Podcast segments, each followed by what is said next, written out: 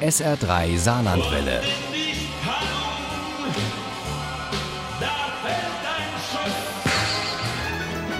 Der Krimi-Tipp. Mit dem SR3 Krimi-Tipp machen wir heute mal wieder eine Reise zu den Nachbarn, allerdings tief runter nach Südfrankreich, genauer gesagt ins Périgord. Denn dort hat der Schotte Martin Walker seinen Zweitwohnsitz und dort spielen auch dessen Krimis um Bruno, Chef de Police. Der neueste heißt Connoisseur und Uli Wagner erklärt Ihnen mal als erstes, was das ist und stellt das Buch vor. Ein Connoisseur ist einer, der sich mit etwas besonders gut auskennt. Bruno Courage ist zum Beispiel so einer, der Chef de Police aus Saint-Denis und dem Tal der Vézère. Er ist Neumitglied einer berühmten Wein- und Strüffelgilde, die wiederum selbst berühmte Mitglieder ausweist. Zum Beispiel Monsieur de Bourdeille. Ich bin übrigens Claudia Muller. Sie wissen, wo die Chartreuse liegt? Natürlich. Monsieur de Bourdeille ist in unserer Gegend sehr bekannt. Bruno hat die amerikanische Studentin am Bahnhof aufgegabelt, als er Laurent begrüßen wollte, einen jungen Mann, der nach einem schweren Verkehrsunfall zehn Jahre im Gefängnis saß und nun wieder in die alte Heimat zurückkehrt. Laurent sitzt mit im Auto, als Bruno Claudia nach Limeuil bringt und ihr allerhand Fragen über Monsieur de Bourdeille beantwortet. Ja, er war noch ein Schüler, als er angeschossen und inhaftiert wurde, weil er bei der Resistance aktiv war. Deshalb sitzt er jetzt im Rollstuhl.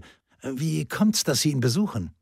Ich bin Doktorandin in Kunstgeschichte und beschäftige mich mit der französischen Renaissance. Er ist Experte auf diesem Gebiet. Die offene und sympathische junge Frau findet schnell Anschluss im Périgord, besucht die Märkte der Region und natürlich auch die Sehenswürdigkeiten.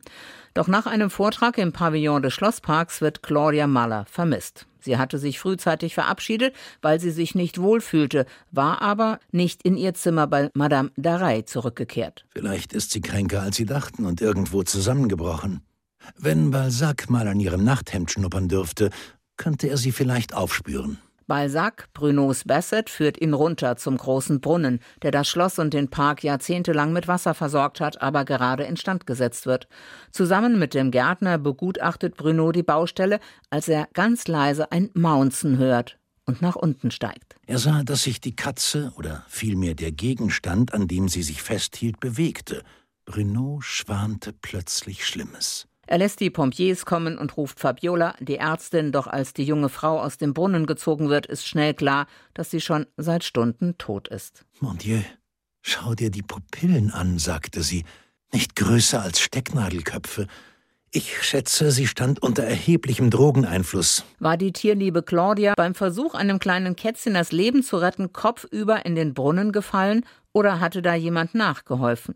Laurent zum Beispiel, der so lange weggesperrt war und nun im Château de Milande seine Falknereiausbildung macht, also dort, wo früher Josephine Baker, die berühmte Schauspielerin, Tänzerin und Sängerin, gelebt hat. Äh, vormittags waren wir hier bei den Vögeln. Dann haben wir uns die Josephine Baker Ausstellung im Schloss angesehen.